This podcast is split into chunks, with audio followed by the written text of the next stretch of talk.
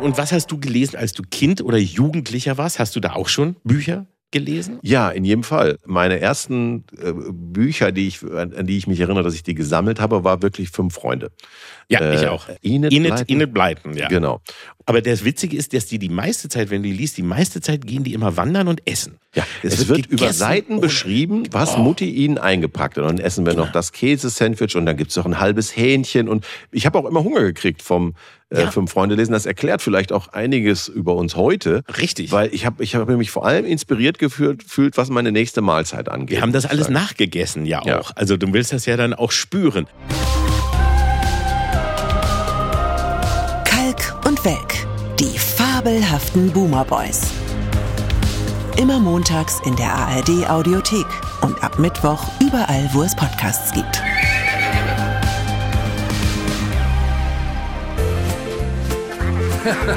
und meine lieben kleinen Freunde, seid ihr alle vollzählig?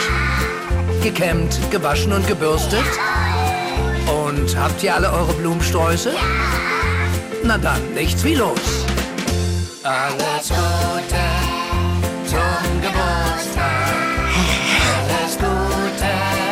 Ah, ist das nicht herrlich? Ha? Olli? Hm?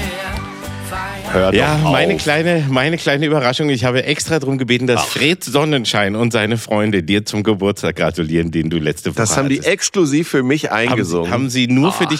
Die, die Hamster haben sich wieder vorher geprügelt, weißt, ja. das tun sie immer. Ja. Ähm, aber dann haben sie für dich das nochmal eingesungen. Ist das, das nicht schön? Ist, das ist ganz rührend. Ja, wir sind ja. jetzt endlich wieder gleich alt. Ne? Ja, das war höchste Zeit. Jetzt bist du endlich so alt, wie ich seit einem halben Jahr schon bin. Richtig. Und wir haben jetzt ein wunderbares halbes Jahr Gleichaltrigkeit vor uns. Das ist toll. Ja. Ich, ich freue mich auch tierisch. Ich freue mich aber vor allem, äh, dass meine Mutter es damals geschafft hat, mich am 19. April um kurz vor 10 Uhr abends zur Welt zu bringen, weil zwei Stunden später, dann hätte ich immer mit diesem Mann aus Österreich zusammen naja, feiern müssen sagt man da, glaube ich, gar nicht. Aber ich weiß, ich hätte dann am selben ja. Tag Geburtstag gehabt wie Hitler. Und meine Mutter hat es durch eiserne Disziplin geschafft, mich noch zweieinhalb Stunden vorher rauszuquetschen. Dafür bin das, ich sehr das, dankbar. Da, da, muss man ihr wirklich danken. Da hat sie ja. sich bestimmt sehr angestrengt, aber das war richtig. Ja, wer möchte schon mit einem berühmten österreichischen Landschaftsmaler gemeinsam Geburtstag haben? Da hast du gerade noch rechtzeitig die Kurve gekriegt. So ist es. Und ja, und, und jetzt äh, hattest du also quasi letzte Woche Geburtstag. Wie war das für dich? Was ist das für ein Gefühl?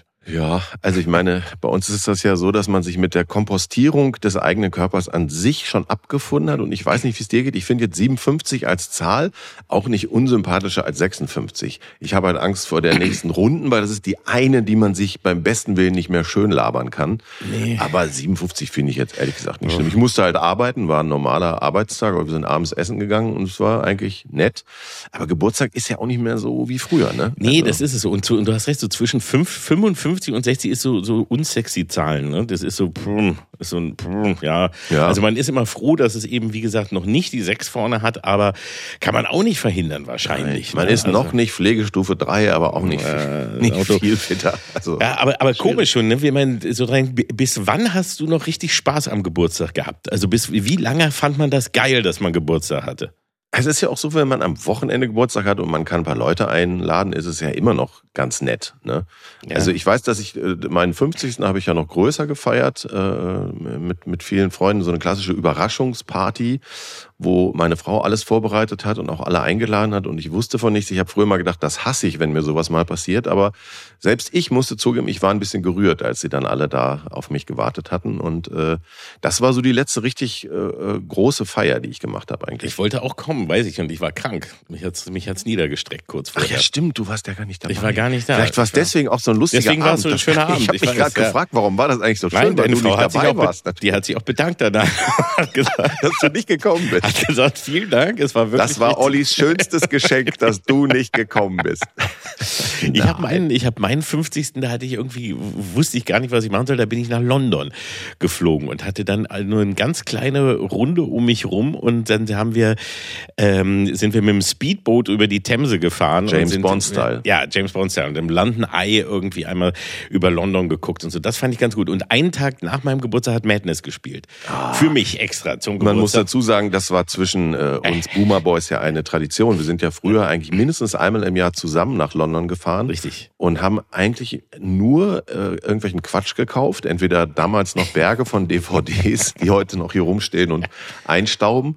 Äh, äh, und haben uns irgendwelche Shows angeguckt, waren im Comedy Store oder im Theater. Das war eigentlich eine schöne Tradition damals, als wir uns noch getroffen haben. Das war richtig, als wir uns noch getroffen haben, da sind wir nämlich immer hin und dann irgendwann haben wir, haben wir, äh, ja, was muss man sagen, Frauen entdeckt, ne? Und dann, also ja. wir jetzt, jetzt fliege ich mit meiner Frau nach London und du vielleicht auch mal, das ist ja auch ja der alte, traurig, der alte oder? Witz, die Frau sprengt die Gruppe, es ist ja doch was dran. Ja, es ist so gewesen. Mhm. Aber wir haben echt damals die Jahre, und weil ich eben immer schon glühender Madness-Fan war, haben wir das dann immer als Anlass genommen und sind ja. häufig dann, wenn die irgendwie in London gespielt haben, sind wir dahin und hatten echt schöne Zeiten. Da haben wir auch die geilen Fotos gemacht für unsere Kalk- und Welk-CDs, erinnerst Stimmt, du dich? ja. Da in so einem Kostümladen, wo wir dann irgendwie Bilder gemacht haben. Und, äh, und erinnert mich noch, dass wir, das weiß ich auch noch, dass wir, äh, als wir in London waren, einmal diese diese, äh, Pistolen gekauft haben, wo du mit äh, so Druckluft. Ja, ja, so wie mit diesen, bessere Erbsenpistolen. Ja, ja. Ne, die, die hatten echt so coolere Erbsenpistolen. Die, die sahen halt richtig echt aus, waren aber ja. einfach nur mit so kleinen Plastikkugeln geladen. Mit kleinen Plastikkugeln, die schon gefährlich waren, muss mhm. man dazu sagen. Und ja. die auch wehgetan haben. Das war nicht so wie die Erbsenpistolen, die es bei uns gab, wo die, wo die Erbsen ja immer so, so popelig rauskamen und die, ja. die hat man kaum gespürt, sondern es waren welche, da war richtig Druck dahinter, also richtig mit, mit Luft. Und wir haben die gekauft, hatten die und ich erinnere mich, wir hatten ja ein, ein, ein Zimmer zusammen und wir haben uns vorher auf dem Weg zum Zimmer, haben wir uns geschworen, dass wir aber nicht jetzt gleich die Pistolen auspacken und nicht aufeinander schießen. Richtig. Und ich glaube, die Tür war noch nicht zu, dass jeder von uns an seine Seite gerannt, hat die Pakete aufgerissen, weil jeder musste natürlich schneller sein als der andere, ja. um die Waffe zu laden. Ich erinnere mich aber auch, du hattest mich durch irgendwas provoziert. Ich glaube, du hattest dich irgendwie nach deinem Koffer gebückt und dann dachte ich, er schreit ja danach, dass man ihm einen auf den Arsch brennt. Da kann er jetzt auch nichts dafür. Und dann weiß das war nicht sehr reif von uns, muss Nein, man das war nicht sehr reif. Und dann haben wir auf jeden Fall in dem Zimmer eine, eine ziemliche Schlacht äh, vollführt und ich erinnere mich aber auch noch, dass ich einen, einen klassischen Trick am Ende gemacht habe, weil du hast dich irgendwann, glaube ich, weinend wie ein Mädchen ins Badezimmer verzogen und die Tür zugemacht. ja. Ich habe draußen gewartet und ich habe dann hinter das Bett meine Schuhe gestellt und zwar so, als ja. würde ich da hinter mich bücken und habe aber an der, hinter der Ecke gewartet, also in deinem Rücken sozusagen. Und irgendwann kamst du raus, ja. bist über das Bett gehechtet, weil du dachtest, jetzt kannst du mich erledigen und, und auf mich schieben. Und dann habe ich dich aber erwischt von, von, vom Flur aus. Du, an deiner Stelle. Einer der jetzt, großen Momente. Ich würde jetzt auch nicht äh, zu viel auspacken an deiner Stelle, weil sonst, und ich würde das eigentlich nicht machen, aber sonst zwingst du mich, die Geschichte zu erzählen, wie du bei demselben London-Ausflug äh, bei der Toilette, weiß, die mit so, einem, mit so einer Kette musste man die Spülung aus. Nein, so ein Hebel, und das war dieser jemand, Hebel. Jemand hat diesen Mechanismus kaputt gemacht, nachdem er etwas anderes gemacht hatte und musste dann zur Rezeption gehen und sagen, I had a little accident. Aber das kann ich, das würde ich nicht erzählen. Das nein, unterscheidet uns. Du erzählst solche ja, ich, ich, ich erzähle die nicht, weißt du? Nein, nein, aber es ist ja auch, es war eben ein Accident. Das waren, sind diese blöden Hebel, die da in, in ja, London ja. bei der mhm. Toilette sind. Und ich war, hatte gerade mein, mein morgendliches äh, äh Geschäft. Der spart uns doch die Details. Das Jedenfalls ich mache ich so, mache ich das und, und dieser mhm. Moment, wenn du so diesen Hebel drückst und es macht so Ping und da ist irgendwas gerissen. Und es ging die Spülung nicht mehr. Ja. Wir können es auch mal kurz ah, abkürzen. Äh, äh, ich konnte danach jedenfalls erstmal eine Zeit lang diese Toilette nicht mehr benutzen, wir mussten den Raum nicht mehr betreten und damit sollten wir es auch wirklich belasten. Wir mussten das Hotel wechseln. Aus verschiedenen Gründen. Gut. Erstens haben, weil, weil wir, weil sie uns gesagt haben, Entschuldigung, aber äh, ist, man darf nicht im Zimmer aufeinander schießen. Ja. Und man muss spülen nach wenn man auf Toilette war. haben wir, wir, haben viele, wir haben da viele Regeln gebrochen in London damals. Haben wir eigentlich noch richtige Themen für heute oder nur deine alten noch mehr, Erinnerungen? Haben wir noch, haben wir noch mehr? Der Geburtstag hatten wir jetzt äh, quasi dann ja abgehakt. Richtig. Ähm, dann erinnern wir uns doch aber mal an unsere schöne, äh, bleiben wir doch so mal in der Zeit und erinnern uns an unsere Schulzeit, denn in NRW da wo du ja wohnst, mhm. da gab es jetzt nämlich ein bisschen technische Probleme und die armen Schüler durften nicht ihr Abitur schreiben. Ja, vor allem haben sie es erst am Tag selbst erfahren, dass es ein großes landesweites Softwareproblem gab. Und dann haben die, glaube ich, die äh, ganzen äh, Leute vertröstet, dass das jetzt doch nicht an dem Mittwoch stattfindet, sondern es wurde dann auf den Freitag recht spontan geschoben. Was ich mir, es ist zwar lange her, aber ich habe ja im selben Bundesland auch Abitur gemacht, 1985. Äh, und damals ging das alles noch ohne Software, wenn ich mich richtig entsinne. Und man schrieb an dem Tag, äh, wo es einem auch gesagt wurde. Es ist schon gemein, weil du, du, du bereitest dich ja auch auf diesen Punkt hin vor. Du willst, dass danach ja auch vieles von dem Wissen sofort wieder aus deinem Kopf raushaben. Das ist ja wirklich nur für diese Prüfung eigentlich da reingetan worden. Du hast den Tag danach schon für die Löschung ja auch im Kalender eingetragen. Ja. Und genau. wenn das dann um zwei Tage verlegt wird, ist die Löschung dazwischen. So ist es. Das ist ja auch scheiße dann. Ja. ja. Ja, das, ja, schon, das war schon hart. Das war hart und es ist, glaube ich, gewesen, weil es ein Update gab, ein, ein, ein technisches Update auf dem Server. Und äh, das war aber in Wirklichkeit ein Downdate und hat irgendwie alles ruiniert und dann wurde der, der Zugangscode zu früh rausgegeben, wie es heißt, und dann ist der Server zusammengebrochen. Ja. So kam es. Das ist diese verdammte Technik. Früher, als das noch so richtig schön mit Post und Fax und so ging, ne, da, das, da, da ist sowas nicht geschehen. Ja, als ein reitender Bote die Abi-Aufgaben ja. zur Schule brachte und alle wussten, woran sie waren. Ja, es war jetzt natürlich auch alles ein bisschen panisch. Ich glaube, es war auch der zuständigen Ministerin super peinlich, aber das hilft den Schülerinnen und Schülern ja auch nicht. Sie haben auch nicht drüber nachgedacht, dass der Freitag äh, auch noch der Tag des äh, Fastenbrechens ist für die muslimischen Schüler. Das war für die halt Zuckerfest. auch doppelt doof. Muss ich genau. zugeben, kannte ich nicht. Zuckerfest. Warum, warum machen wir da nicht mit eigentlich? Das ist doch Eben. für uns geschnitzt, das Fest jetzt mal. Wollte ich gerade sagen. Fettfest ja. wäre ich dabei und, und äh, Pommesfest, Zuckerfest, alles sowas. Und das ja. habe ich auch gedacht. Nein, wusste ich gar nicht, dass das so heißt und dass das so genannt wird und dass das eben ja der, das Ende der Fastenzeit des Ramadan ist. Äh, mhm. Äh, Ramadan ist. Ähm, und das fiel da auch noch drauf und deswegen ja, gab es ja wohl viele Probleme oder besser gibt's noch und man weiß noch gar nicht, die müssen dann sonst im Mai nachholen. Ja, die anderen. Also es ist, ja Kacke. Abitur ist ja auch eine, ist ja auch echt eine Scheißzeit. Also ich möchte die nicht nochmal haben. Oder? Ja, ich habe bis heute einen, einen total lächerlichen Traum. Also jeder kennt ja diese klassischen Albträume, dass man irgendwie da steht und weiß gar nichts mehr, gerade bei der mündlichen Prüfung. Aber mein Traum ist noch viel popliger. Ich sehe meine Schule, also da unten, wo man reinkam. Ich war auch in so einer sehr alten Schule, die noch wirklich so nach Kaiser Wilhelm gerochen hat und noch aus der Zeit äh, kam. Ähm, und da hing unten hing dann immer der Raumplan, wo man sehen konnte, wo welche Prüfungen stattfinden. Das war aber in, in der Realität relativ simpel. Aber in meiner Traumversion stehe ich vor diesem riesigen Schaubild und finde meinen Prüfungsraum nicht und gerate in Todespanik. Ich meine, das eigentlich wäre das das geringste Problem an dem Tag gewesen, aber in meinem Traum äh, ist es darauf zusammengeschnürt, dass ich einfach gar nicht, ich, ich gucke auf die Uhr und denke, ich komme überhaupt nicht mehr rechtzeitig, das war's. Mein Abi kann ich vergessen. Aber war, bist auch nackt. Deswegen habe ich auch keine Hose an, sonst wäre es ja kein Albtraum. Ich ja. meine, das gehört doch dazu. Ja, das natürlich. ist ja eigentlich, das ist ja der Klassiker. Na, aber diese Träume kenne ich auch. Dieses, dass du wirklich und und dass du irgendwie nur etwas nicht findest oder nicht nicht denkst, du kommst nicht rechtzeitig. Bei mir war es aber beim Abi selbst, dass ich ein ähnliches Erlebnis hatte, was in, in echt, in echt jetzt im echten Abi hatte ich ein ähnliches Erlebnis. Ich habe immer allen erzählt und dachte auch so, ach nö, ich bin gar nicht so aufgeregt. Also ist eigentlich alles ganz cool. Ich bin mhm. ganz lässig. Und ich weiß dann, dass ich in, in äh, meiner Prüfung, das eine Mal ging ich auf Toilette und ähm, bin und hast bin die Spülung kaputt gemacht. Bin raus, hab dann machte es Ping und die Spülung war kaputt und dann musste ich zur Rezeption und der Von gesagt, eurer Schule? habe ich nicht mehr zu Ende. ja, bist der Schule verwiesen worden. ja, nein, also ich bin bin kurz auf Toilette gewesen, komme wieder zurück, gehe in meinen Raum rein, hatte einen Platz am Fenster, gehe in die Mitte des Raums, stehe in der Mitte des Raums, gucke und da sitzt jemand. Auf deinem und Platz? Auf, auf meinem Platz. Und, Warst du und, denn auch nackt? Und ich gucke, natürlich, ich war nackt. Ja. Und die alle applaudierten. Und, guck, und dann gucke ich nach vorne, gucke meinen Englischlehrer an und gucke auf den Platz und, und stehe da total verwirrt. Und mein Lehrer meint zu mir, ist alles in Ordnung? Und ich, ja, ich, ich gucke und sagte, Englisch hattest du gestern. Und das stimmt. Ich hatte, What? das war also am Tag, wir hatten die hintereinander und ich bin nochmal in den Raum reingegangen wo ich am Tag vorher Englisch und da war wieder der, saß mein Lehrer mit anderen. Ich war aber im falschen Raum, aber ich bin, ich hatte, ich schrieb Deutsch und bin dann nochmal in den, meinen Englischraum zurückgegangen und stand da und sah auch den Lehrer, der da ja quasi wie am Vortag genauso saß. Ja. Und dachte, irgendwas stimmt nicht, aber mein Platz ist weg. Es war, ja. es war Deutsch und du hast dann ganz normal deine fünf zu Ende schreiben können. Ich habe die dann noch zu Ende schreiben. Ich habe auch wirklich im Abi äh, totale Scheiße gebaut. Muss ich auch nochmal äh, dran, muss ich auch immer wieder mit Schrecken Weil dran zu leicht genommen hast, natürlich.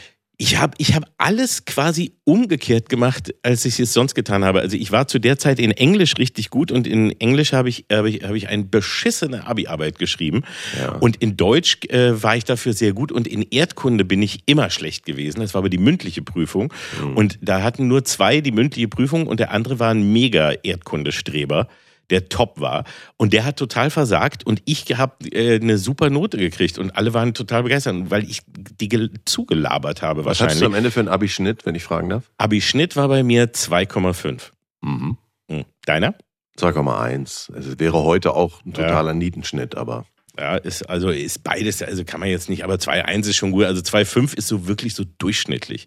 Hat mich schon so ein bisschen, hm, also meine, so meine Fächer waren noch. meine Fächer waren ähnlich. Ich hatte ähm, Englisch und Geschichte als Leistungskurse, dann die mündliche Prüfung Mathe, weil du musstest ja irgendwas, nee, schon schriftliche Prüfung Mathe, weil du musstest ja irgendein äh, Naturwissenschaft oder Mathe musstest du ja machen und dann war viertes Fach war äh, Deutsch. Das war dann das, wo man wo ich das mündliche gemacht habe und bei mir war es auch so, dass ich mir meiner Sache in Englisch viel zu sicher war. Ich habe dann zwar noch eine zwei geschrieben, aber ich war sehr unzufrieden mit mir. Ja, das ist selbst. richtig verbockt. Und unser Lehrer, der war sehr nett und wir hatten uns nur, äh, irgendwann, nachdem die Prüfung waren, dann mal bei ihm getroffen und alle waren immer, hatten Angst vor, ob du in die mündliche Nachprüfung musst, ne? Also wenn du es irgendwie verbockt hast oder so. Und dann weiß ich noch, dass ich, weil ich habe mit ihm gut verstanden und sagte dann so zu ihm, sagen Sie uns doch mal, wer hat denn, bei wem ist es denn vielleicht irgendwie so an, auf der Kippe? Und er, das kann ich nicht sagen. Sag ich, na, sag ich, dann gucken Sie den doch einfach nur an. Schauen Sie doch mal. Und er guckte mich mal an, sagte, ja, kann, aber jetzt- mehr kann ich nicht machen. Sag ich, naja, also ich, gucken Sie halt. Ja, Ja. sagt er, ja, ja. Ich, Sie müssen wen, also dann nur anschauen. Und alle dann so plötzlich um mich, das tut er doch. ich merkte, was? Ach so, ich? Scheiße. Ja, okay. Und ich hatte es wirklich, also ich hatte richtig, ich habe es später gelesen und muss auch sagen, ich weiß nicht, wer, wer da in mir wohnte an dem Tag geistig, aber es war totaler, totaler Schwachsinn. Ja, man, man durfte dann ja irgendwann Jahre später seine Abi-Klausuren äh, einsehen, äh, Ja. in der Schule noch. Ja. Ähm, bei irgendeinem Abi-Treffen, den Fehler habe ich auch gemacht, weil man hat, doch auch so einen, diesen Hang zur Legendenbildung im Kopf, dass man so Ja. denkt, ah, Geschichte, das habe ich aber mal richtig gut gemacht. Und dann liest du das so 20 Jahre später und denkst, oh, das ist ja echt richtig gelabert hier. Wer hat das Ja. denn geschrieben? Ach ich, schade. Mein Englischlehrer sagte schon, er hat, also ich, ich habe in, in der Englischprüfung dann wirklich nur fünf Punkte gekriegt in der. Und er meinte nur mit, mit sehr viel Freundschaft. Also Wow. wirklich, er hat's versucht. Im Leistungskurs. Im Leistungskurs, Alter. wo ich, wo ich auf 12, 13 Punkten war und echt so total easy.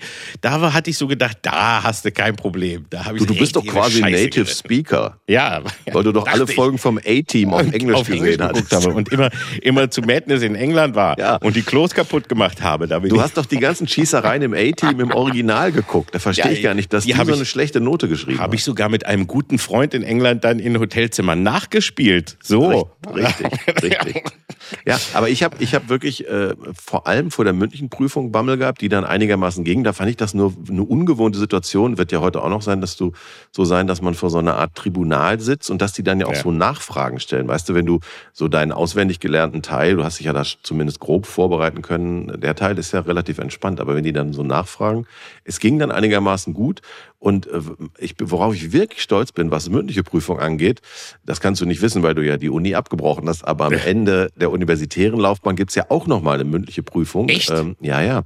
Und so war es jedenfalls damals beim Magisterabschluss.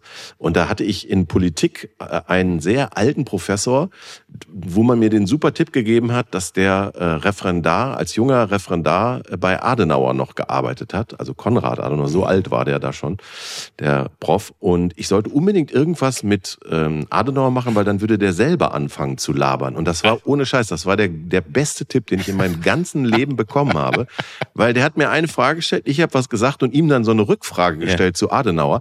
Da hat der einen Laberflash gekriegt und die Prüfung war eh nur 30 Minuten. Und so gefühlt nach 28 sagte, na, das war doch richtig schön, das war doch, war doch eine richtig gute Prüfung. Dann habe ich auch eine. Eins gekriegt, habe aber eigentlich nur fünf Sätze gesagt. Das war perfekt. Verdammt, das ist natürlich ein echt guter Trick. Ja. Das ist echt ein guter Trick. Ja, ich finde sonst auch immer bei diesen Prüfungen mit Nachfragen, das sollte nicht erlaubt sein. Das, hat, das, das macht, wirft so eine schlechte Stimmung dann. Ja, vor allem, wenn man dann merkt, dass hinter dem auswendig gelernten nur das große Nichts lauert, weißt du? Genau, genau. Und deswegen war ich so überrascht, dass ich da gerade in Erdkunde, wo ich wirklich nichts wusste, also das muss ich echt sagen, ich hatte da keine richtige Ahnung, dass die, dass ich da so eine gute Note kriegte. Fand ich auch gar nicht gut, aber das habe ich irgendwie, keine Ahnung, wie, wie ich das hingekriegt habe. Und dann hatte ich Bio.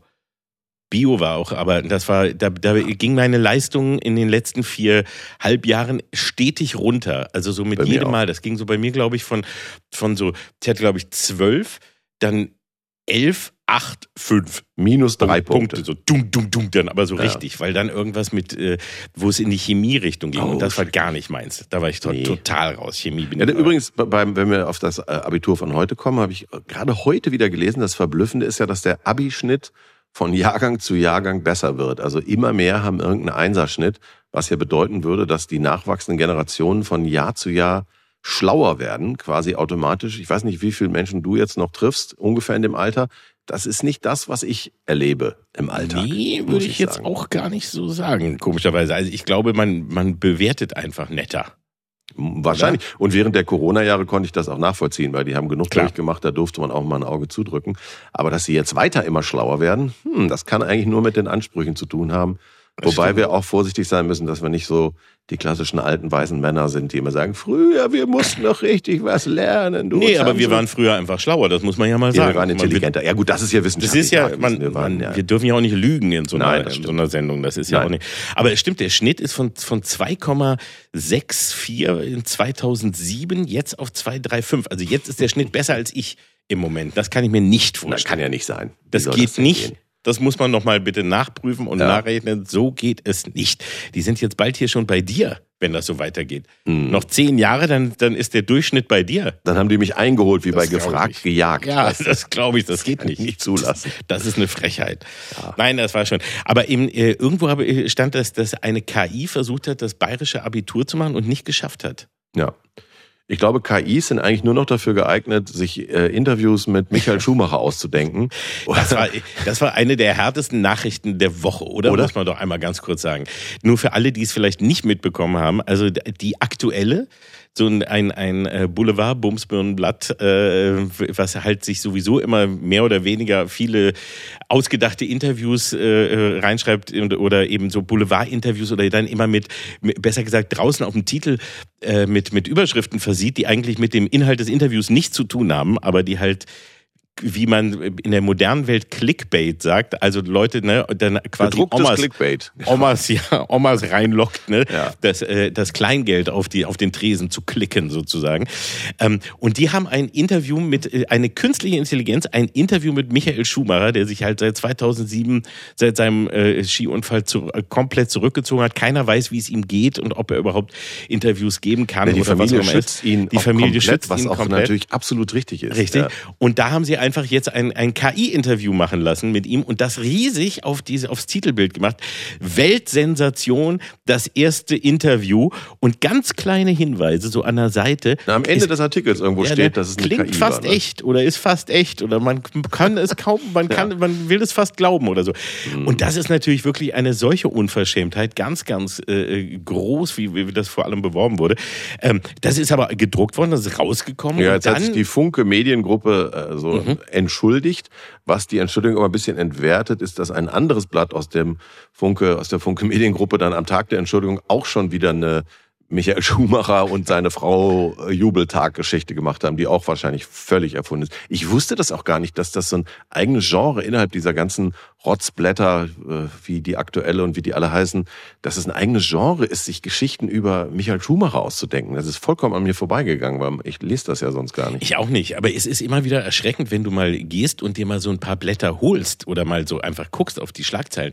Das ist ja echt unfassbar, weil das ist, also wenn es dieses Wort Lügenpresse, ne, also wirklich äh, gibt, ja, da stimmt es. Also das ist erstunken und erlogen, alles, was da ist. Und immer irgendwelche ähm, welche Schlagzeilen wie Merkel, warum, äh, äh, warum sie sich jetzt trennt von ihrem Mann oder was da irgendwo los ist, was überhaupt nie irgendwie stimmt Ja. oder wer alles vielleicht Krebs hat oder sonstiges. Also immer mit irgendwelchen Horrorschlagzeilen, die gar nichts damit zu ja, tun haben. Schlagzeilen wie äh, Kalkofe zerstört Toilette in London.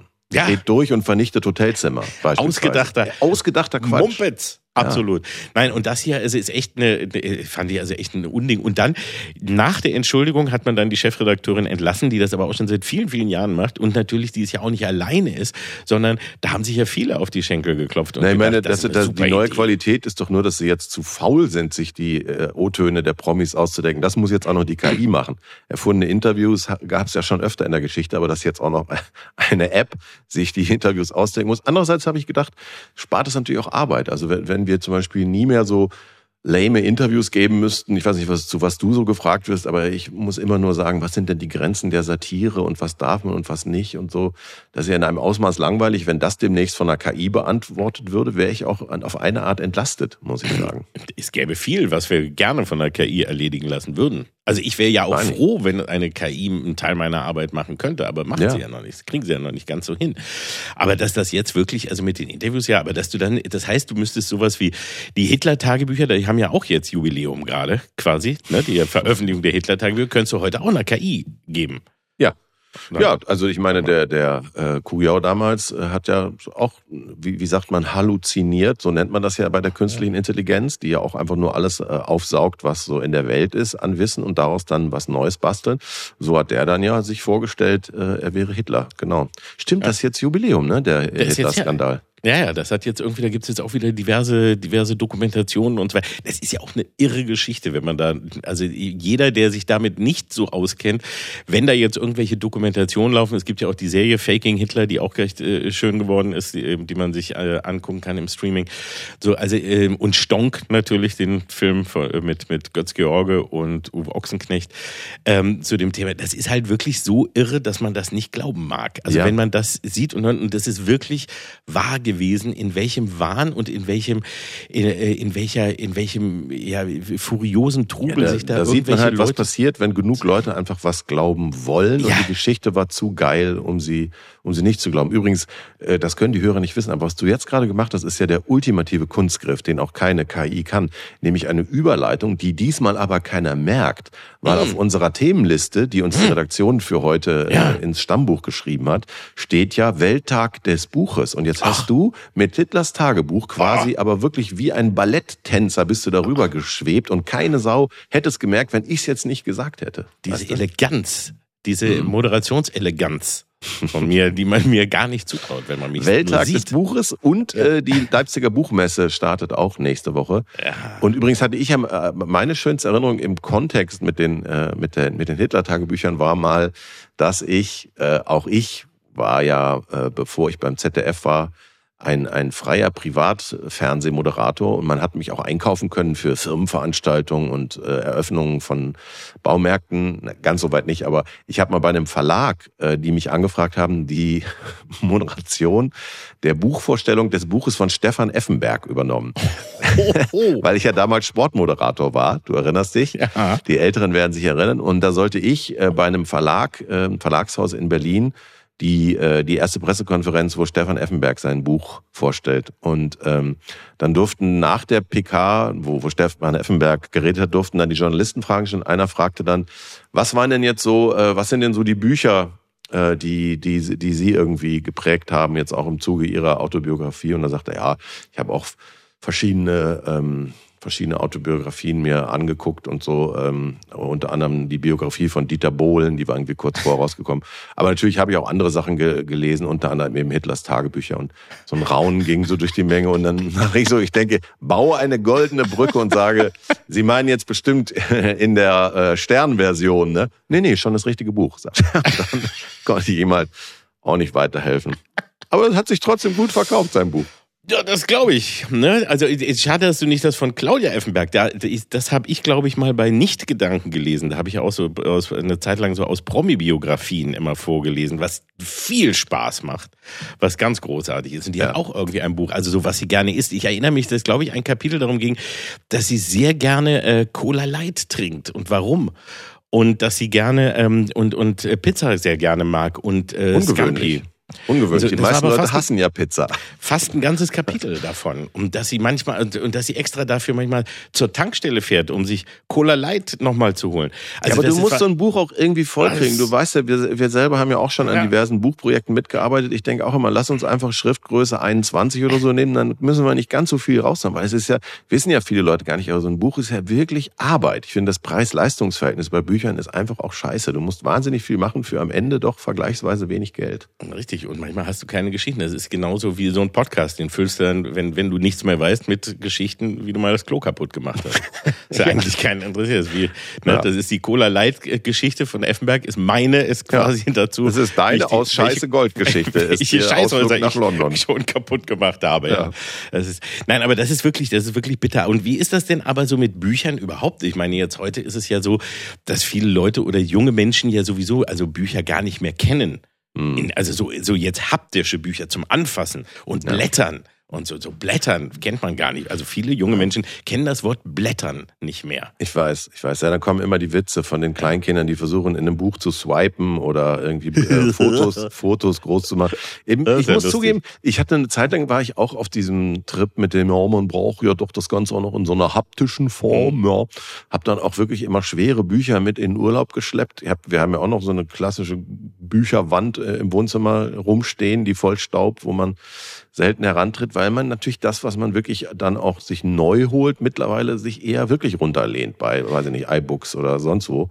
Und bei genauso ist ja, wenn man ehrlich ist, wenn jetzt die ähm, die geneigten Hörer sehen könnten, wo wir beide sitzen, nämlich in unseren ja. Arbeitszimmern und im Hintergrund stehen halt immer noch Berge von DVDs und Blu-rays. Das ist schon auch ein ganz klares Zeichen für äh, einen beschleunigten Alterungsprozess. Ja. Weil auch diese Dinger guckt man ja so gut wie gar nicht mehr, weil man natürlich weiß, dass es viel schneller geht, die bei irgendeinem Streamingdienst mal eben dann kurz äh, hochzuladen, weil man hat ja eh zu viele von den Abos.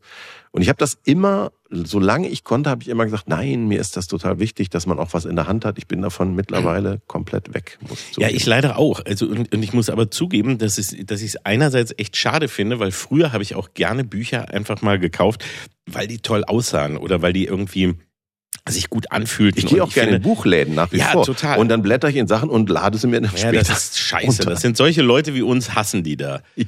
Muss man echt sagen. Wir sind richtig die Arschlöcher. Wenn Aber es wenn ist so schwer. Kommen, die Dinger sind so schwer und dann will man doch noch danach in ein anderes Geschäft und dann hat man irgendwie die Tüte mit dem Buch dabei. Ich weiß, das ist ungerecht und ich würde auch super gerne den Einzelhandel in dem Punkt mehr unterstützen. Aber wie oft erlebst du es, dass wenn du ein bestimmtes, sagen wir mal, Buch haben möchtest, dass sie dann sagen, ja, ich kann Ihnen das bestellen, das hätten wir dann hier in drei Tagen da. Ja, denke ich, ja, gut, ja, mache ich das jetzt nochmal so. Aber ich warte auch jetzt nicht drei Tage in der Fußgängerzone. So. Du könntest ja nach Hause aber ja, besseres, ne? ja, gut, sagst du. Ja. Aber das ist, nee, ich habe auch immer das Problem gehabt. Erstens, ich erinnere mich früher an die Urlaube. Immer wenn ich Urlaub hatte, und das ist auch immer noch so, dann lese ich ganz viel, weil in der Zeit dazwischen, wenn ich arbeite, ja komme ich nicht so dazu. Also da, besser gesagt, dann ist so dieses typische, ich lese noch vorm Einschlafen vielleicht, schlafe Wirklich? dabei ein, am nächsten Tag weiß ich nicht mehr, was ich gelesen habe und lese das Gleiche. Also du bist dann so in so einer Zeitschleife gefangen, ja. dass man immer wieder das gleiche Kapitel wochenlang liest und du weißt gar nicht, was, was geschehen Und der Klassiker ist doch, dass du dann so im Halbschlaf fällt dir die Kante vom iPad noch so äh, aufs Auge. Aufs Auge, weißt ja. Du? Ah! Und dann weißt Menschen. du, und Beim du Lesen dann, erblindet sind vom Einschlafen. Das ja, vor allem, man straft sich ja selbst, weil erstens ist man dann spätestens richtig wach und zweitens soll man ja auch so, solche Geräte unmittelbar vorm Einschlafen, soll man sich damit ja gar nicht mehr ins Gesicht leuchten, weil dann wieder irgendwelche Hormone produziert werden, die den Einschlafprozess nach hinten schieben. So, ja, und deswegen aber auch, selbst wenn du es mit einem klassischen Buch machst, also das Buch, wie du sagst, dieses, dass das so schwer ist, ne? Mhm. Ich habe dann immer in Urlaub, wenn es dann irgendwie ging, dann habe ich so in guten Zeiten, wenn ich mal früher mir dann irgendwie wirklich mal zwei oder drei Wochen Urlaub noch gegönnt habe, habe, dann echt ganz viele Bücher mitgenommen. Ja. Auch nicht, weil ich jetzt hier unbedingt äh, äh, wusste, ich lese die alle, aber ich wusste noch nicht, auf welches habe ich denn Bock. Und dann habe ich irgendwie, wenn ich dann acht oder zehn Bücher einpacken wollte, war der Koffer voll. Ja. Und du konntest, also das war einfach so kackenschwer, das ging einfach gar was, nicht. Was liest du tendenziell im Urlaub? Eher Fiction oder eher Non-Fiction? Fiction. Also ich bin echt, ich bin schon ganz billig einfacher äh, Leser, der dann gerne einen guten Thriller oder sowas liest. Also Den neuen Jack Reacher. Oder Jack Reacher lese ich wirklich gerne. Ja. Den lese ich aber übrigens auch. Obwohl es eigentlich immer die gleiche Geschichte ja, ist, aber ich lese es auch gerne. Ja. Und die lese ich auch gerne mal so zwischendurch, äh, weil ich habe genauso wie du, ich habe eigentlich, ein, ich habe ein Kindle und habe den immer dabei, weil da sind alle Bücher drauf und das ist halt leider so einfach.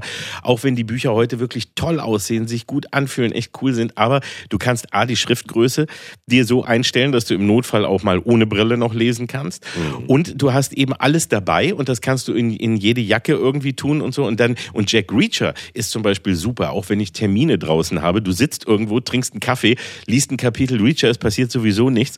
Ähm, und und äh, du hast aber das Gefühl, du hast irgendwie was gelesen. Das ist so der, ja. der kleine also Snack zwischen. Aber man muss ja echt zugeben, es ist ja auch genial, wenn, wenn du einfach mit der Variation von einem funktionierenden Konzept immer wieder abbäumen kannst. Ja. Und man weiß ja vorher auch, okay, jetzt kommen wieder irgendwelche tumpen äh, äh, Schläger, die nicht wissen, was Jack Reacher drauf hat. Ja. Und dann provozieren sie ihn und er warnt sie dann immer und sagt, Leute, ich würde das nicht machen. Und du weißt genau, es gibt gleich einfach wieder diese epische, epische Schlägerei, wo er drei Leuten das Schlüsselbein und zwei das Jochbein bricht, was immer in medizinischen Details beschrieben wird. Genau, immer nur Aber das ist, ist trotzdem unterhaltsam. Es ist ne? unterhaltsam und das ist ja auch immer das Spannende. Das ist die, die, eigentlich sind die Kämpfe immer ganz kurz, weil meistens braucht er nur einen Schlag oder einen Tritt oder so, sagt aber genau, was er da wie kaputt macht und ja. wie, wieso der genauso präzise und so ausgeführt ist.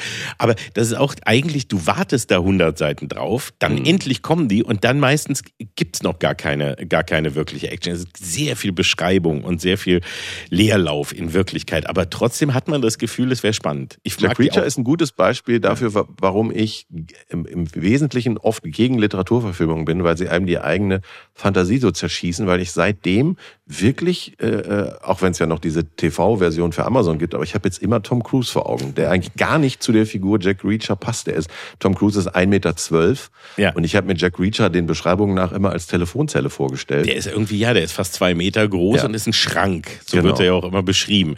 Die Serie ist übrigens so ganz nett. Also die, die äh, geht eher in die Richtung, wie sie, wie er eben auch im Buch beschrieben wird. Also auch ja. so ein bisschen, so eigentlich eher, dass du so denkst, ja, ein bisschen tump und ein bisschen einfach, aber eben perfekt in seiner Welt und das, was er kann, das funktioniert. Diese Arroganz ist ja auch immer bei ihm so. Ich finde ja dieses Arrogante, der antwortet ja nur, wenn er muss und dann nur ganz kurz. Und er hat ja nichts bei sich außer eine Zahnbürste und irgendwie eine, er ist eine eigentlich ein Obdachloser. Ein Obdachloser. Ja. Der, der immer sich nur drei Hemden zum Wechseln kauft und sich von Kaffee ernährt. Also die Figur ist ja, ist, ja, ist, ja eine, ist ja eine spannende Figur, aber ehrlich gesagt, der Grundplot der meisten Bücher ist äh, da, da sind Parallelen, sagen wir so, wie bei einem guten Modern Talking Hit ja. auch. Aber für uns reicht, sage ich mal. Was ich übrigens das auch ist Brother Louis der Action-Literatur. Was ich so zunehmend gerne lese, ist äh, gut gemachte, sind gut gemachte Sachbücher. Vor allem die Engländer und die Amerikaner haben das so drauf, dass die äh, Sachbücher so schreiben, als wären es Romane, weißt du? Also so, dass die, ich bin ja immer noch so ein Geschichtsfan und wenn die das so machen, dass die Figuren so lebendig sind, die Dialoge, dass du irgendwann gar nicht mehr merkst, dass du gerade ein Sachbuch liest, dann äh, bin ich komplett an Bord. Und das können aber die Leute aus dem englischsprachigen Raum, wahrscheinlich gibt's Ausnahmen, können das einen Tick besser. Ich habe jetzt gerade in den Osterferien habe ich ein Buch gelesen, was ich auch nur sehr empfehlen kann. Das heißt äh, Fabelhafte Rebellen von einer Deutsch-Britin, die heißt Andrea Wulff. Die hat das schon öfter gemacht. Die hat auch dieses berühmte Humboldt-Buch geschrieben. Da beschreibt sie halt, wie zu einer bestimmten Zeit in Jena äh, gleichzeitig irgendwie Goethe, äh, Schiller, Hölderlin und diese ganzen Leute, die man noch so kennt, wie die da alle gleichzeitig in Jena gelebt haben und was da so abgegangen ist. Und das klingt jetzt irgendwie äh, ein bisschen akademisch, aber es ist super spannend, lebendig und unterhaltsam. Also das hat mich vollkommen gekickt und dann habe ich auch gedacht, das müsste man können. Solche ja, wer, wer das ja sonst sehr gut kann, nicht jetzt genau als Sachbuch, sondern eigentlich mal als Thriller, aber eben so eben, dass das eben äh, Fiktion und Fakten miteinander verbunden werden, ist ja Robert Harris. Hast du von dem ja. auch ein paar Sagen gelesen? Ja, also natürlich. Der, das war ähm, auch das erste Buch, was irgendwie so in den 90ern mir wieder Spaß gemacht hat und mich wieder so zu Büchern zurückgebracht hat. Nachdem ich da irgendwie eine lange auch eine Phase hatte nach der Schule, wo ich so dachte, also jetzt habe ich mit Büchern aber auch erstmal genug. Äh, das, das war, muss äh, reichen. Ja, das war, war Robert Harris mit Vaterland, was ja. damals dieser der erste Roman war. Jetzt inzwischen ist das ja mit The Man in the High Castle und tausend anderen Geschichten schon ähm, äh, na, äh, auch äh, wiederholt worden. Aber er war der erste, der eben einen Roman geschrieben hat, der in einer fiktiven Welt quasi spielt, in der die, äh, das Dritte Reich 1945 nicht beendet wurde, die Deutschen nicht den Krieg verloren haben, sondern es weiterging und auch die Menschen noch gar nichts von den, äh, von den Konzentrationslagern wissen und äh, Hitler äh, seinen 70. Geburtstag oder irgendwie sowas ja, feiert ja, ne? Ja. Und, ähm, und die erste Olympiade in Deutschland stattfinden soll. Und das als Krimi-Geschichte. Wahnsinnig toll geschrieben. Also auch da merkt toll. man, dass er tierisch viel recherchiert hat. Das ist halt genau der umgekehrte Weg. Also er schreibt Fiction, aber inspiriert halt von Realität. Genau, der hat ja auch dann ein München hat er geschrieben über das genau. Münchner Abkommen von 38, die Cicero-Bücher fand ich ganz toll. Nee, der, das ist auch äh, Thriller über, über die, auch über die fiktiven Tagebücher von Stalin. Ja. Gibt es auch eins und so, wo äh, äh, das als Thema genommen wird. Also das ist zum Beispiel auch super, das macht auch richtig Spaß. Und äh, oder was ich sonst in, im Thriller-Genre sehr empfehlen kann, ist Michael Robotham ja. Robotham, geschrieben Robotham, die sind hier auch äh, verfilmt worden in Deutschland. Übrigens die ersten von unseren beiden Regisseuren von Neues vom Wichser, von Boss und Stennert, nämlich ähm, die haben das auf Deutsch verfilmt, da hießen die Neben der Spur. Da haben sie alle zehn Romane, die der Robotham zu seiner Hauptfigur, nämlich einem Psychologen, Joe Laughlin heißt er eigentlich im Original, und einem äh, befreundeten Polizisten bzw. Ex-Polizisten, ähm, und das haben sie nach Deutschland, nach Hamburg verlegt.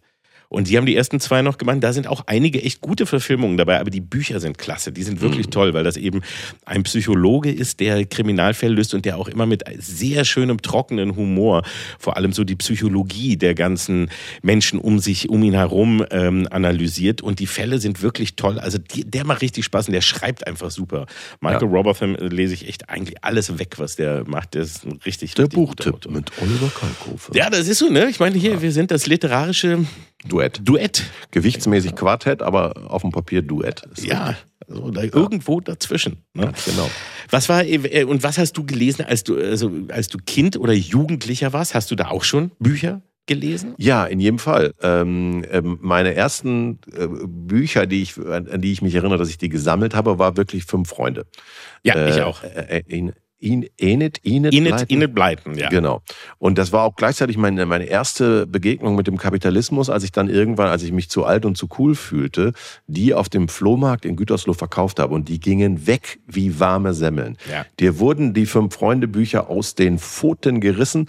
Und die Lektion, die ich gelernt habe, sag nicht, was du dafür bezahlt hast und wie du oder was du erhofft hast zu erzählen. Ich habe dann zu einem Kumpel gesagt, Alter, ich habe gedacht, wir kriegen maximal noch irgendwie zwei Mark dafür. Der hat jetzt fünf Mark bezahlt. Da stand er aber noch in Hörweite fand das nicht so lustig. Das war auch eine, eine wertvolle Lektion, muss ja, ich sagen. Aber ja. das habe ich auch auf dem Flohmarkt dann später alle Bücher und alle Comics und so verkauft. Und dann habe ich mir später allerdings, gerade was so Comics angeht, die dann wieder gekauft, weil ich dann dachte, du ah, bist ja bescheuert, warum hast du die eigentlich verkauft? Da waren ja. einfach so schöne Erinnerungen dran. Aber bei Büchern war es auch so. Ich habe alle Enid Blyton, fünf Freunde, habe ich alle Bücher gehabt und äh, fand die auch immer noch toll. Also finde die auch alle noch toll. Ich glaube, es gab 21 oder 22 Originalbücher. Dann wurden die ja auch noch weitergeschrieben von irgendwelchen Nachfahren und so. Das ist immer das Ende. Aber das Geile war ja auch bei denen eigentlich, wenn du die gelesen hast, die sind ja schon sehr alt, die, die Bücher. Das, die, die spielen ja eigentlich zum größten Teil kurz nach dem Krieg, nach, ja. nach dem Zweiten Weltkrieg. Und ähm, da sind halt, also erstens mal sind die, sind die ganzen Bilder, wie äh, Kinder und Erwachsene sich verhalten, Mädchen und Jungen und so, ist ja noch ganz extrem anders. Es waren aber sehr moderne Eltern, gerade für die Zeit, die da. Es war sehr modern, vor allem, weil ja ein Mädchen war, was ja Georgina hieß, aber dann George, weil sie eine kurze so. Haare Haare hatte ja. ne? und, und kurze Hosen getragen Moderner hat. Moderner geht's ja gar nicht. Ja, das war total modern. Und ähm, aber das Witzige ist, dass die die meiste Zeit, wenn du die liest, die meiste Zeit gehen die immer wandern und essen. Ja, es, es wird, wird über Seiten beschrieben, was oh. Mutti ihnen eingepackt hat. Und dann essen wir noch das Käsesandwich und dann gibt's noch ein halbes Hähnchen. Und ich habe auch immer Hunger gekriegt vom äh, ja. Fünf Freunde lesen. Das erklärt vielleicht auch einiges über uns heute. Richtig. Weil ich habe ich hab mich vor allem inspiriert gefühlt, fühlt, was meine nächste Mahlzeit angeht. Wir haben das alles nachgegessen ja auch. Ja. Also du willst das ja dann auch spüren. Und ich habe auch gar nicht gewusst, wie viele Mahlzeiten es gibt. Weil die haben dann immer Frühstück, dann gab es ein zweites Frühstück, dann gab es Mittag, dann gab es zum Tee oder Kaffee dann noch Dass sie überhaupt Zeit hatten, noch einen Fall zu lösen. Richtig, dann gab es ein Abendessen, dann gab es manchmal noch ein Mitternachtsessen oder ein zweites Abendessen. Also die haben eigentlich auf, in jedem Kapitel wurde gegessen. Brot Brote geschmiert, Brote mitgenommen. Und das Gleiche übrigens aber ist auch heute noch so. Ne? Also dazwischen, da muss man gleich noch hinkommen, sind die drei Fragezeichen. Die habe ich natürlich auch gelesen.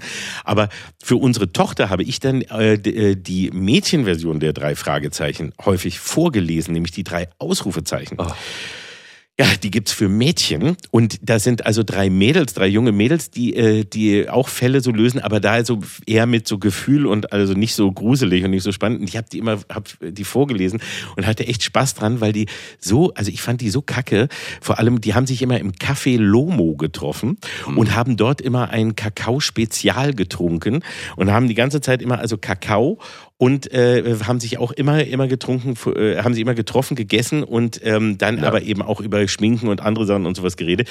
Und ich habe die immer vorgelesen und die Figuren immer schön auch ausgefüllt. Das hat riesig Spaß gemacht, weil die mhm. Bücher wirklich, also die fand ich furchtbar und auch furchtbar langweilig. Aber die drei Fragezeichen hingegen. Jetzt hast du zu deinem nächsten Monolog selber direkt übergeleitet. Richtig, ganz da professionell. Hin, die schön. fand ich gruselig. Hast du auch die drei Fragezeichen gelesen? Bitte? Äh, ach so, äh, die drei Fragezeichen habe ich sehr spät entdeckt und zwar in der Hörspielform für meine Söhne, als die noch klein genug Echt? waren. Also die liefen bei uns in einer Endlosschleife dann, weil die die toll fanden und dann war ich auch äh, angefixt und habe viele Sachen habe ich dann überhaupt sowieso erst über meine Söhne dann kennengelernt, weil ich die übersprungen hatte oder mich die schon zu alt fühlte. Zum Beispiel. Die Hitler-Tagebücher habe ich sehr spät gelesen, das ist richtig. Äh, nee, aber es ist wirklich so, für ein paar Sachen fühlte ich mich dann schon zu alt. Das äh, stellen wir bei dir ja immer wieder fest, dass du irgendwie behauptest, du hättest irgendwas als Kind gesehen oder geguckt und dann äh, stellt sich raus, du warst Ende 30. So ähnlich war es wahrscheinlich auch bei den drei Fragezeichen. Für mich war es perfekt, weil ich hatte dann das Alibi. Ich konnte dann sagen, ich verbringe Quality Time mit den Kindern mhm. und höre mit ihnen zusammen drei Fragezeichen. Das ist besser, als irgendwie den nächsten Todesstern aus Lego zu basteln und sich anzuschreien, weil es nicht funktioniert. Ähm, und das, da habe ich auch wirklich das Schätzen gelernt. Also ich, ich mochte auch sehr, wie du schon sagst, dieses leicht Unheimliche. Das hat mir selbst als Erwachsener noch gefallen. Die Stimmen von den dreien sind natürlich äh, sensationell. Was ich im Nachhinein weggelassen hätte, wäre diese Dauerschleife von, was ist das, ein Papagei, der die ganze Zeit diese Geräusche ja, diese, macht. Ein Ara. Ein, ein, dachte einfach immer mehr Weggekürzt. Ja, ich auch. Ja. Aber ich habe ich hab die sogar noch gelesen, jetzt halte ich fest. Ich habe mhm. nämlich wirklich zu der Zeit, als ich die Enid Blyton Sachen, also die auch äh, neben den fünf Freunden ja auch die ganzen anderen Sachen, die hatte ja auch noch die Schwarze Sieben, Geheimnis um, ja. die Abenteuerserie äh, und so weiter und so fort.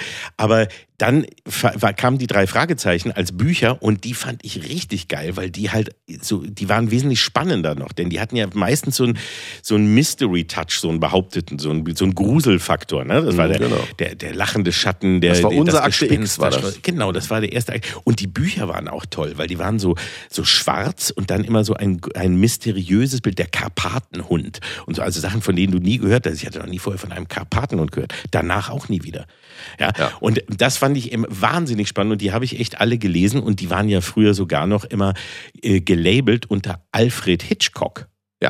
Das war nämlich, weil, weil da lebte Hitchcock noch und dann hat man, hat der halt quasi daraus ein Geschäftsmodell gemacht und dann war immer so ein, so eine Silhouette von Hitchcock da drin. Hatte nichts so mit ihm Tipps zu tun gibt. eigentlich. Oh, nee, hatte gar, gar nichts mit ihm zu tun. Aber, aber im Buch war es, dass sie mit ihm befreundet waren und deswegen eine Limousine von ihm bekamen und dann immer so Tipps und dann gab es immer so, ein, so, eine, so eine Silhouette von Hitchcock, die so Tipps gegeben hat. Ja. Ah, der hat gerade gesagt, ne, aber ist das auch wirklich wahr? Überlegen Sie ja. mal. Und das hat echt, fand ich Aber guck mal, gemacht. wahrscheinlich haben jetzt Leute, äh, die, die unsere Ankündigung gehört haben, dass wir uns mit dem Welttag des Buches beschäftigen, wirklich gedacht, sie bekommen wertvolle Literaturtipps und jetzt werden sie Zeuge, wie wir einfach nur Kinderbücher nacherzählen. Naja. Ja. Aber das ist echt spannend. Ich habe ich habe übrigens dazu, ich habe äh, der die drei und der lachende Schatten, die drei Fragezeichen lachende Schatten habe ich ja. als Hörbuch letztens eingelesen und das war so lustig und hat so einen Spaß gemacht, weil vor allem du da in der Zeit, also in, in dem Buch, ähm, da waren Dinge drin, die du heute äh, gar nicht mehr glauben willst. Also zum Beispiel wurde da lang und breit erklärt, was ein Vegetarier ist. Weil ein, weil einer der, der vermeintlichen Schurken war Vegetarier. Und, lief, und die, was ist das? Wir essen kein Fleisch. Also wir müssen uns entschuldigen, möchten Sie zum Abendessen bleiben, aber wir essen kein Fleisch. Und die so, was, hm, weiß ich nicht. Und der wurde auch dann als Schurke enttarnt, weil, weil mhm. äh, Justus Jonas Ketchup-Spuren an, äh, gefunden hat, dass er einen Burger gefressen hatte. Aber überhaupt so dieses Thema, dass du so damals Vegetarier, heute ja. würdest du sagen, wie kein Veganer, was bist du für ein Loser? Genau, damals war das auch schon schon PC, aber noch nicht ganz so wie heute.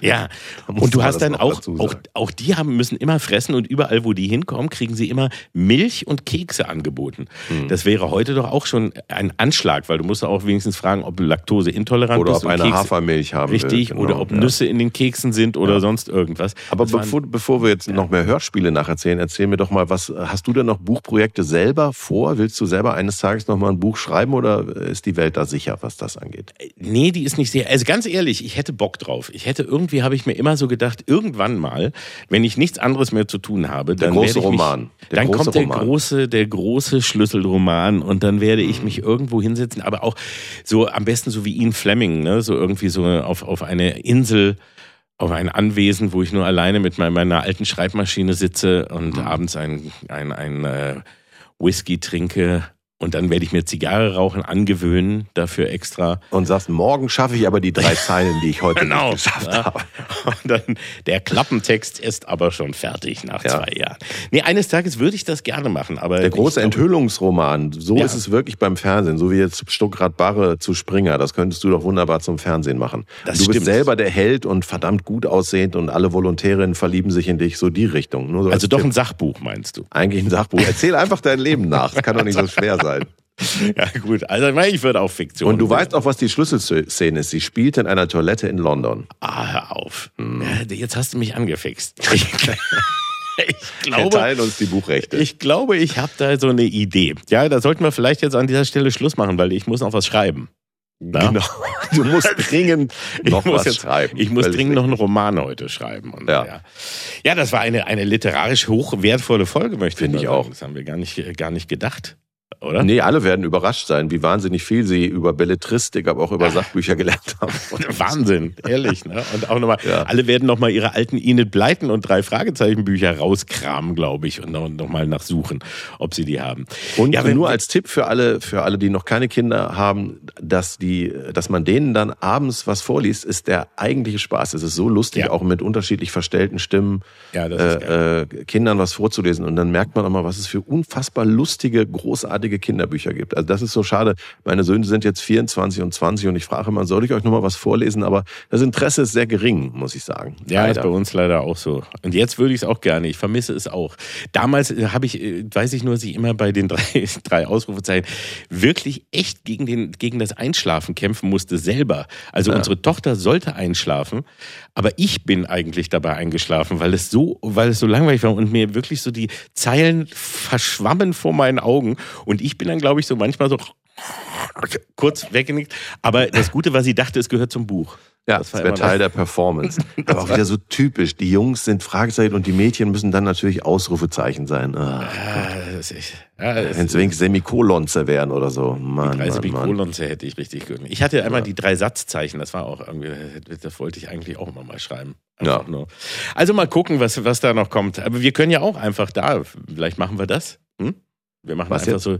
Ja, die, wir machen so eine, so eine Kinderbuchreihe, die, Ja. drei, die drei dicken Satzzeichen oder so. Ja, Die jeder, jeder Ex-Fernsehdödel, dem nichts mehr einfällt, träumt davon, eines Tages selber Kinderbücher zu schreiben. Das können wir hinkriegen. Das schaffen wir. Das kriegen wir noch hin. Gut, also dann werden wir die lustige Kalk und Welk Kinderbuchreihe. Das ist doch, wären das nicht zwei coole Helden? Nein. Kalk und, Kalk und Welk? Ha? Die- Klingt, die klingt kleinen- super cool. Zwei dicke Dödel irgendwie erforschen die Welt. Das finde ich doch gut. Die erste Folge spielt in. London. Ja, ganz genau. Beginnt auf einer Toilette. In, In diesem Sinne, in diesem Sinne. eine schöne Woche. Ja, ich muss jetzt mal. Ja, Bis also, denn. tschüss, bis zum nächsten Mal. Tschüss. Ciao. Kalk und Welk. Die fabelhaften Boomer Boys. Der ARD-Podcast mit Oliver Kalkofe und Oliver Welke. Produziert von Radio 1 und dem SWR. Immer montags in der ARD-Audiothek und ab Mittwoch überall, wo es Podcasts gibt.